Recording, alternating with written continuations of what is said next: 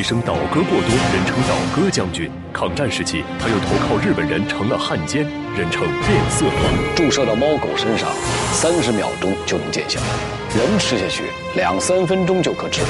石友三跑得了和尚跑不了庙，他如何进了昔日兄弟的拴狼套？在这种套里，你越是挣扎，气断得越快。二零一一年五月二十八日二十二点三十一，档案为您揭秘：抗日志士活埋汉奸石友三始末。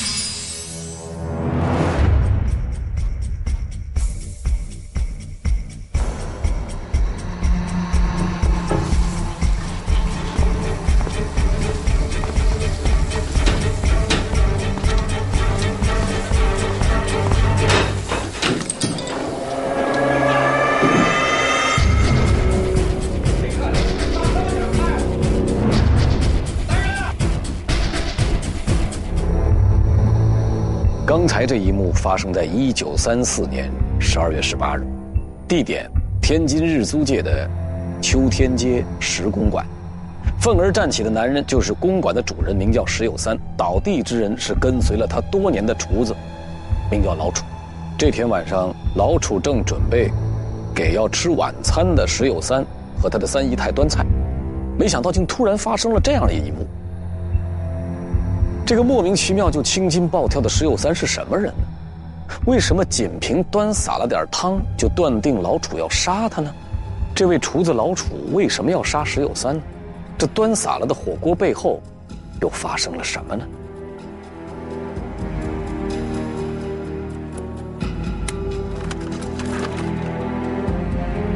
石有三，字汉章，生于一八九一年，吉林长春人。曾为冯玉祥的部下，被时人称为“倒戈将军”“变色龙”，因为他一生共倒戈过十一次之多，是个拥兵自重、唯利是图的小军阀。他生性反复无常，惯于投机取巧，倒戈过多，所以树敌无数。要问谁有刺杀石友三的动机，那嫌疑人可是排成了排，而且个个都是重量级。第一号就是冯玉祥将军。冯玉祥对石友三有知遇之恩。一九一二年，石友三参军就是在冯玉祥的部队。冯玉祥将他从马夫一手擢升为赫赫有名的西北军十三太保之一。但是随后的石友三却是频频的见风使舵，三投三反冯玉祥，以背后捅刀子的方式来回报冯玉祥的恩重如山。再者就是蒋介石，一九二九年蒋桂战争爆发，当年五月，蒋介石用重金收买了石友三，使其叛冯复蒋。没想到不到半年，石友三就倒向了唐生智一边，通电讨蒋，并炮轰南京，打得蒋介石措手不及。还有一位，就是张学良。中原大战时期，张学良通电拥蒋，入关参战。石友三见状，立即响应，再次背叛冯玉祥，直奔张学良麾下。石友三表面上是归顺，实则是企图向北扩展，争夺华北王的宝座。为防备泄露实情，石友三竟然活埋了张学良派给他的参谋。不出一年，石友三就接受了汪精卫广州国民政府的任命，出兵讨伐。张学良，厨子的失手让辣手书生坐卧不安，毒杀石友三的幕后人浮出水面。蒋介石有充分的理由杀掉石友三。蒋介石为何要除掉石友三？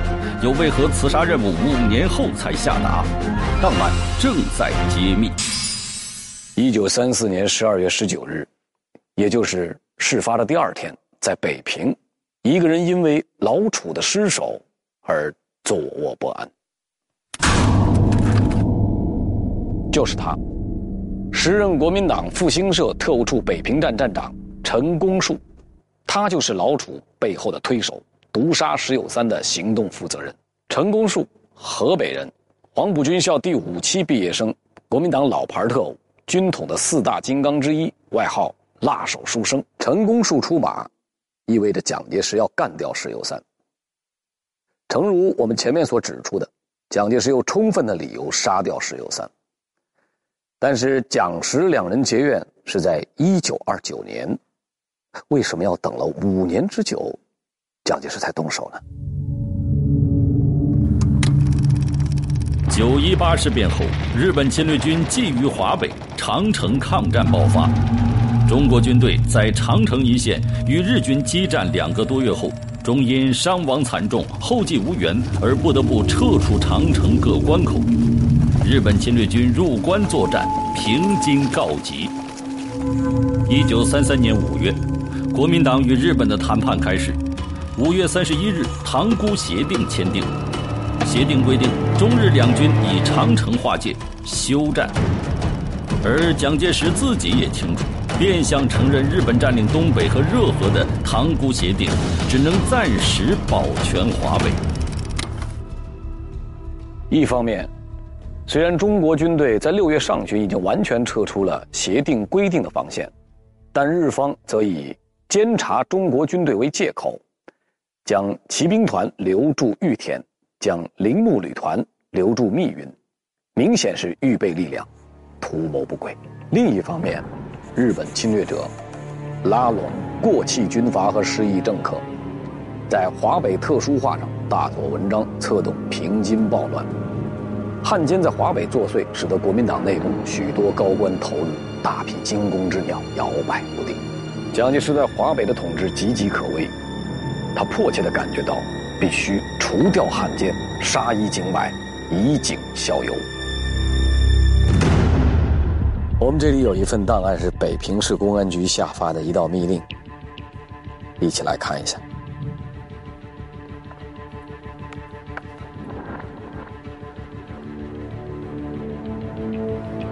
密令据报石友三等组织暗杀团，养侦查防范。北平市政府公安局密令。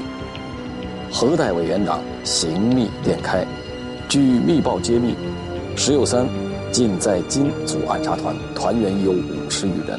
本月在日租界普利公司开成立会，时任团长、副团长为日在役军人佐野次郎。暗杀对象为党国要人及爱国志士。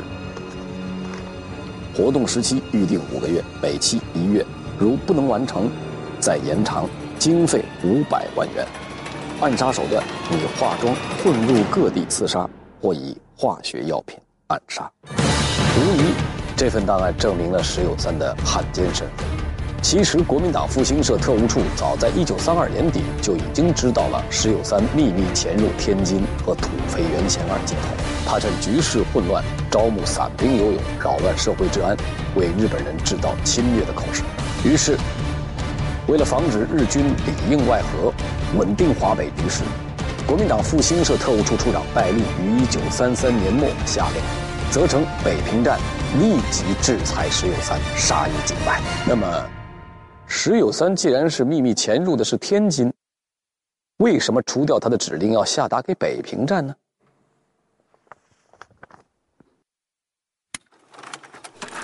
因为北平站曾在1933年5月顺利完成过刺杀汉奸张敬尧的任务，并且建立了专业的行动小组。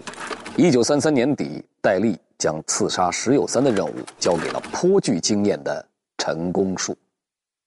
刺杀令是在1933年下达的。让我们再来看一遍提防石友三这道训令。上面的落款是中华民国二十三年五月五日，也就是说1934年。那么也就是说，刺杀令下达了一年以后，石友三仍在猖獗。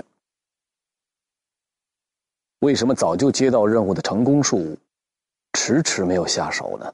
已经具备行动经验的北平站为什么会选择了一个厨子，而非专业的行动特务来执行这项暗杀任务呢？迟迟不下手，是因为根本就找不到石友三。一开始是找不到石公馆的位置，只知道是在天津日租界内，但听说他在租界内有多处房产，到底石公馆是一处还是几处，他住在哪一处，不得而知。后来情报人员打探到，石公馆在秋田街上，但这条街人烟稀少，家家高墙耸立，大门紧闭，打听了多日。也无法锁定到底哪一家才是石友三的家，加之在租界区内，不便轻举妄动。所以陈公树苦于找不到下手的机会，任务一直没有布置下去。然而后来北平站新来了一个叫王文的人，让他找到了突破口。王文有一次和陈公树出差，在火车上，陈公树为了进一步了解新属下，就与王文闲聊了几句，没想到竟然聊出了名堂。王文有个同乡叫鲜红霞，是石友三的副官。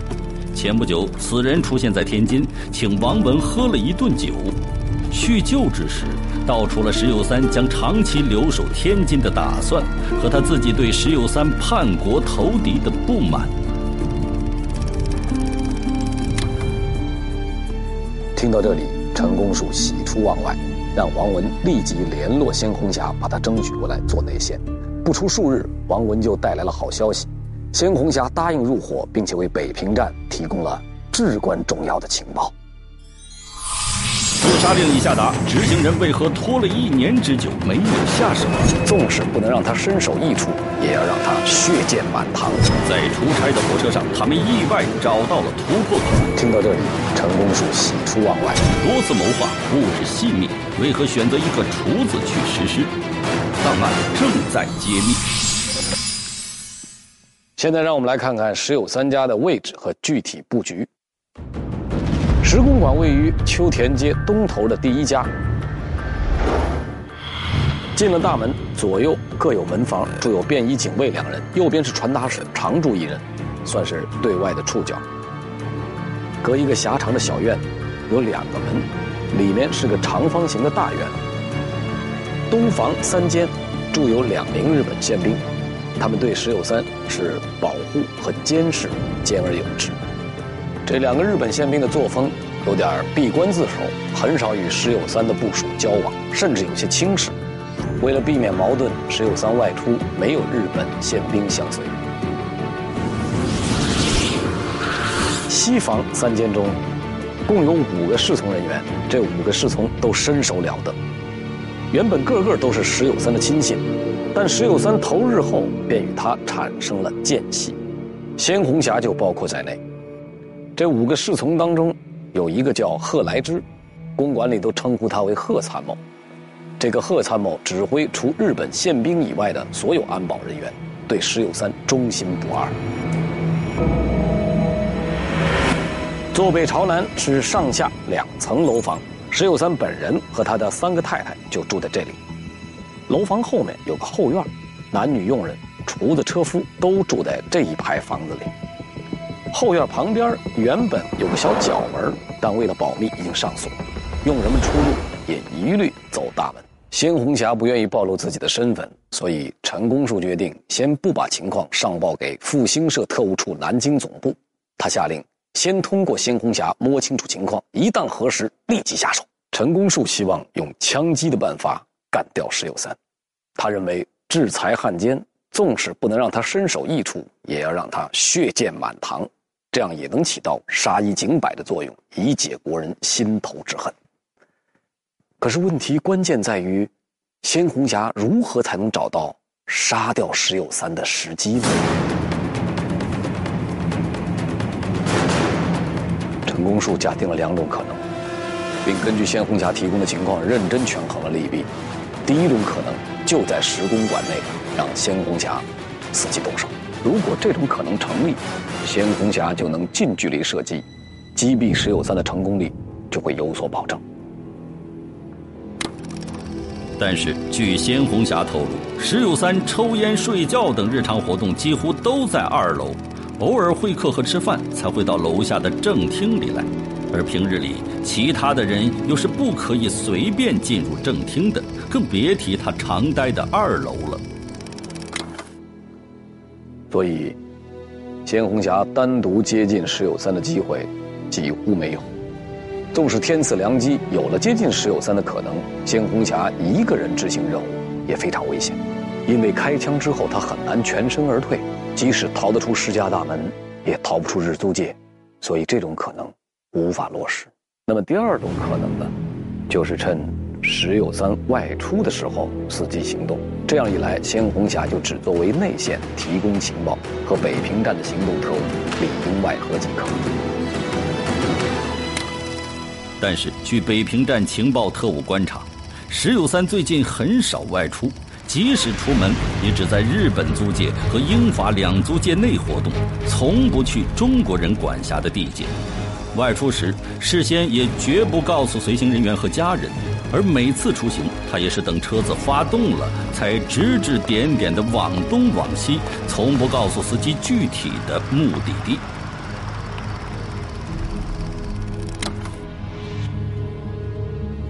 虽说鲜红霞是石有三的侍从副官，但并不是每一次都随从石有三外出，只有那个姓贺的参谋才是少不了的固定跟班但那个姓贺的对石有三忠心不二，肯定争取不来。如此一来，鲜红霞这条内线根本起不上作用，北平站无法提前部署，也就不可能内外夹攻了。两个行动构想，全都无法实施。单枪匹马的鲜红霞孤掌难鸣，枪杀石有三的计划被迫搁浅。但十几天之后，转机突然出现了。鲜红霞托王文转告陈公树，他拉到了一个人——史副官。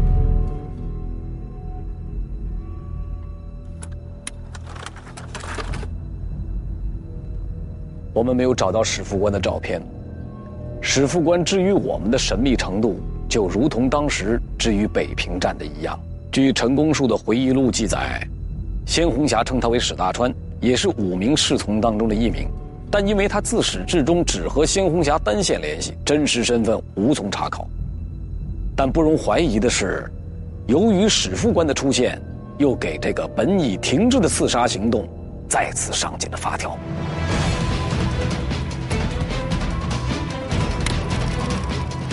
史大川和鲜红霞的私人感情很好，平时互通缓急，各道私中，虽够不上知己，也算是好朋友。此人对石有三刻薄寡恩、投敌叛国的所作所为，一直颇有不满。当鲜红霞对他晓之以民族大义，动之以兄弟之情，希望他帮忙除掉汉奸石有三时，史大川欣然同意。他的出现。改变了鲜红霞势单力孤的处境，增强了内应的力量。史大川提出，在石公馆内动手顾虑很多，即使得手也很难安全撤退，所以最好能遇到他们两个人同时随从石有三外出的时机。这种可能倒是有，但唯一的缺点是太被动，不知要等到什么时候。如果勉强制造机会，很有可能露出破绽。那倒不如来他个神不知鬼不觉，但怎么个不知不觉法呢？毒死他，拉拢石有三的厨子老楚，下毒。王文把二人的想法上报给陈公树，陈公树想起原天津站站长曾经给过他一小瓶毒药，虽然已保存四五个月之久，但估计没有失效。由枪杀改为毒杀的提议是可以实现的。所以，陈公树命王文赶紧把毒药交给鲜红霞。这一天，前来接头的鲜红霞告诉王文，老楚已经答应在饭菜里头动手脚。王文把毒药交给了鲜红霞，并且反复向他叮嘱了三点：第一，这种药有剧毒，注射到猫狗身上，三十秒钟就能见效。人吃下去两三分钟就可致命，所以要慎用，只消灭石有三，不能殃及无辜。第二，这种毒药只能使用一次，使用后的瓶子必须处理掉，不能留有任何痕迹。